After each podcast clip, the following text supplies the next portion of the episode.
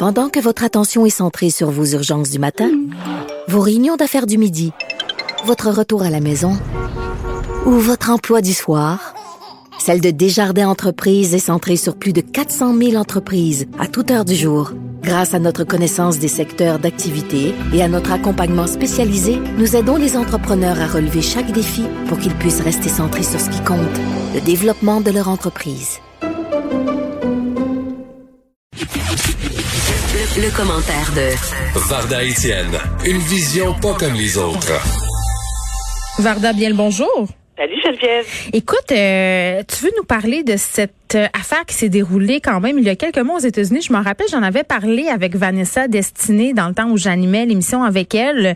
C'était un, homme noir qui avait été interpellé par des policiers et qui avait été trimballé dans son village. Je pense que c'était dans le sud des États-Unis avec une corde comme au temps euh, de l'esclavagisme.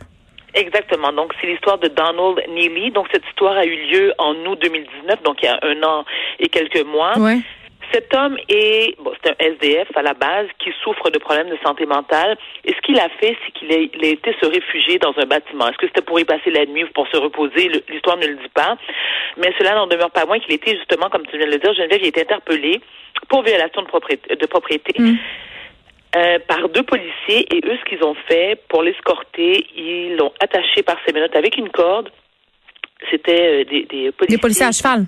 À cheval, exactement. Donc, ils l'ont trimballé comme ça, euh, sur trois, quatre pâtés de maison, à la vue de tous, euh, durant le jour. C'était quand même profondément humiliant et euh, honteux. Et Donald Neely a décidé de porter plainte contre la ville de Galveston, au Texas, parce que ça a eu lieu, et contre le service de police.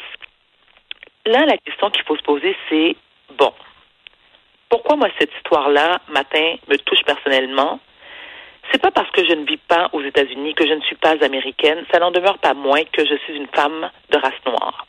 Et nous, chez nous, aux Antilles, on a, on a comme, euh, j'adore lorsqu'on dit ça, c'est que la douleur d'une personne est la douleur de tout un peuple.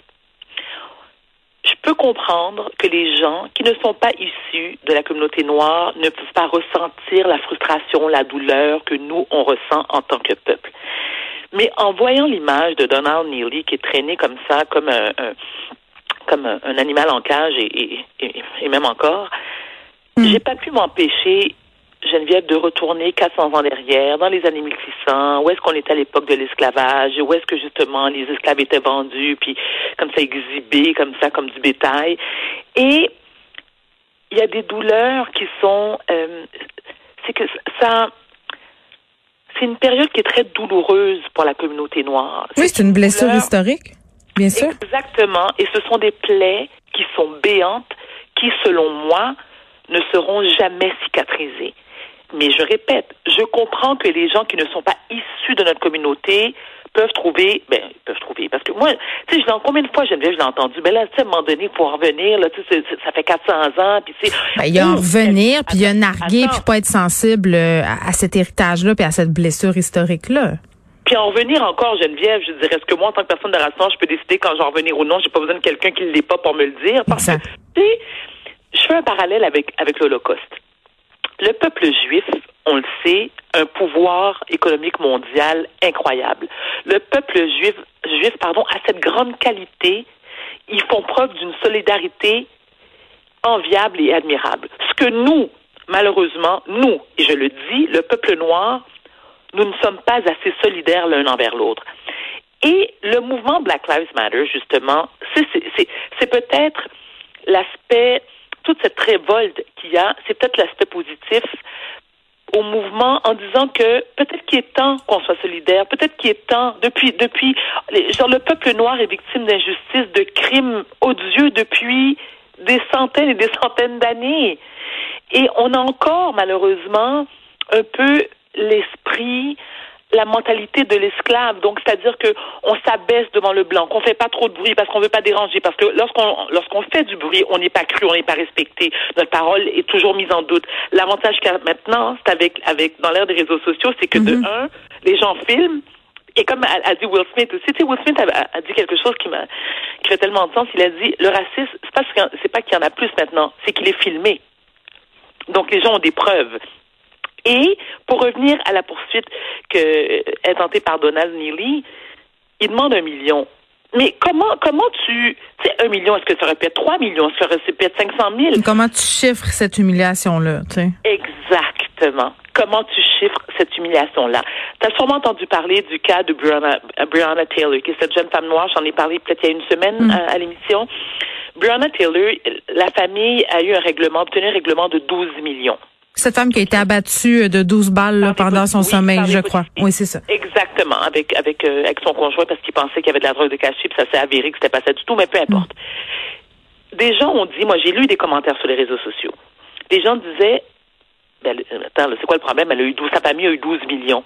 Ok, mais en attendant, Elle. Taylor est morte, elle est six pieds sous terre, et non seulement elle est morte six pieds sous terre, mais ils n'ont pas réussi, euh, c'est-à-dire qu'il n'y a pas eu assez de preuves pour amener, euh, écoute, j'en parle, je viens parce que j'en parle, mais ça, ça provoque beaucoup de colère chez moi. On n'a pas réussi à, euh, euh, il n'y a, pas eu de poursuite. Il n'y a pas eu d'accusation portée envers les policiers. Mais tu sais, euh, par rapport euh, à ce jeune homme qui a été traîné avec une corde, euh, ce qui avait été évoqué à l'époque, et moi je trouve que c'est d'une très grande maladresse et que ça témoigne en même temps euh, de cette chef de culturelle. là. là? Oui, euh, qui l'a dit. Oui. Ben écoutez, euh, quand on arrête quelqu'un à cheval, c'est la méthode qui est préconisée par notre code de conduite policière. Tu sais, je paraphrase là. Mais tu sais, j'étais comme, mais je me disais, Varda, je me disais, mais à quel point tu peux être ignorant sur le plan historique et culturel pour penser que ça causera pas de problème? Tu vis dans le sud du. Texas, un des derniers États qui, euh, un Ben des oui, derniers États, oui. oui, puis ségrégationniste aussi, là, on s'entend. Oui. Oui, mais attends, mais Geneviève, tu sais pas c'est quoi la meilleure? Donc, ce chef de police-là, Vernon Hale, est un homme de race noire. OK? Ouais. Je veux dire, c'est un homme de race noire. Et là, tu te dis, mais attends, t'as pas les mêmes ancêtres que nous, toi? Je veux dire, t'as, je veux dire, tu fais de la, euh, je pense- tu fais de l'Alzheimer, est-ce qu'on peut en parler? Non, mais il y a des Noirs qui ont internalisé euh, le racisme, puis puis qui. Ah bon? Ben, je- ben, j'imagine, ça doit être comme, mais oui, pourquoi pas? Tu penses pas que dans son cas, ça peut être ça? Ben moi, je pense que, écoute, je vais aller loin dans, dans, dans ma réflexion. Là, moi, je, je l'interprète comme étant, et je vais utiliser le terme house negro. Ben, c'est ça. Ben voilà. Alors, ben oui, ok. Excuse-moi, j'avais, j'avais. Dans ce sens-là. Ben alors oui, parce que j'imagine que toi, tu veux, tu veux pas utiliser le terme. non, non, moi, je, je suis plutôt frileuse. Je je- Non, je comprends. T'attendais je- je une perche. ça, je, je- merci, je, je vais la prendre. Donc c'est ça, tu sais, c'est, vraiment le syndrome du, du, euh, du nègre du nègre de maison et que sûrement pour euh, s'assurer d'avoir un poste et d'être bien perçu par ses pairs qui l'ont nommé comme chef de police, mais il a dit, écoute, c'est une pratique qui fait du sens de prendre un black et de le traîner avec une corde par deux policiers blancs et d'être exhibé comme ça comme Comme dans un- le temps, on exhibait les esclaves. un animal de foire. Ben, ben, exactement. Donc, et, tu, peux pas, Geneviève, tu ne peux pas faire autrement. Tu ne peux pas faire autrement que de faire, Mm. de faire référence à cette époque-là. Alors, lorsque les gens nous disent, on devrait en revenir, tu sais, moi, je me suis déjà, déjà fait dire par une copine elle- je, je sais qu'elle n'a pas voulu euh, mal faire, mais elle me disait, tu sais, Varda, moi, je suis pas responsable de ce que mes ancêtres ont fait au Ah, tien. ben oui. Ben oui. OK? Ça, c'est tout le temps l'argument. On n'a pas volé la terre Voilà. aux Autochtones. C'est pas moi personnellement qui l'ai pris, donc, euh, tu sais, il devrait se fermer. Alors voilà. Donc, parce que c'est pas toi personnellement, moi non plus, j'ai- pas ressenti la douleur vive qu'a vécu mes ancêtres lorsqu'ils ont Oui. été fouettés, euh, pendus euh, il y a 400 ans. Mais est-ce que je peux avoir mal quand même? Est-ce que j'ai le droit d'avoir mal quand même? Mais tu as certainement le droit de te rappeler, en tout cas. Et je me le rappelle tout le temps. Et c'est pour ça, Geneviève aussi, que je prends, j'ai une grande fierté d'être haïtienne parce qu'on est la première république noire qui a obtenu son indépendance en 1804. Je me permets un dernier parallèle, un petit parallèle avec toi euh, avant de finir, Geneviève. Hier, justement, parlons d'ignorance et je fais le lien avec le chef de police euh, Vernon Hale. Ouais. Euh, dans le comté de Portland, en Oregon, il y a des manifestants qui ont déboulonné la statue de Abraham Lincoln. Hmm. Et je me dis, et ce sont des blacks. Je me dis, bon, est-ce qu'on peut faire un petit retour dans l'histoire ici? Est-ce qu'on peut euh, faire comprendre aux gens que Abraham Lincoln a fait ratifier le 18e amendement de la Constitution des États-Unis qui a aboli l'esclavage? Et c'est que ceux qui ne le savent pas, OK, et qui ont déboulonné, qui, qui, qui étaient parmi les manifestants qui ont déboulonné la statue, ça te prouve que même ceux qui étaient au courant et qui connaissent leur histoire, ça te montre, ça te montre, ça démontre à quel point Mm. la colère et la frustration est là et qui font fi de ce que Lincoln a fait. Ça, n'importe peu, ça n'importe plus, pardon. Mm.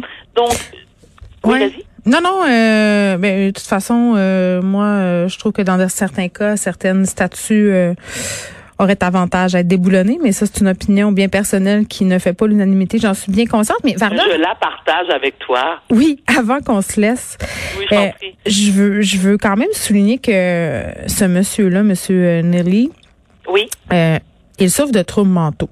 C'était ah un homme sans domicile fixe. Euh, c'est encore, en tout cas, à mon sens, euh, plus odieux. Mais attends, mais Geneviève, tu te rappelles, il y a une autre histoire aussi similaire il y a quelques mois. Tu te rappelles de ce jeune autiste de 20 ans que la police avait, lui qui, euh, écoute, il faisait son jogging et euh, lorsqu'il est interpellé parce qu'il faisait son jogging dans un quartier majoritairement blanc, deux policiers l'ont interpellé et il, il, il était, il était autiste, mais euh, avec le syndrome d'Asperger. Donc sa réaction, donc il a paniqué quand on l'a interpellé et euh, il n'a pas voulu retirer. Il avait une cagoule, mais une cagoule qui clairement qui était une, une cagoule sportive. pour le protéger du froid. Exactement. Ben, il est mort étouffé parce qu'ils l'ont assassiné. Et moi, j'appelle ça, euh, je veux vraiment utiliser le terme euh, qui se doit, qui est c'est un assassinat. Donc, pourquoi? Problème de problème de santé mentale et c'est et comme tu viens de le dire, Geneviève, c'est ce qui rend le crime encore plus odieux. Ouais.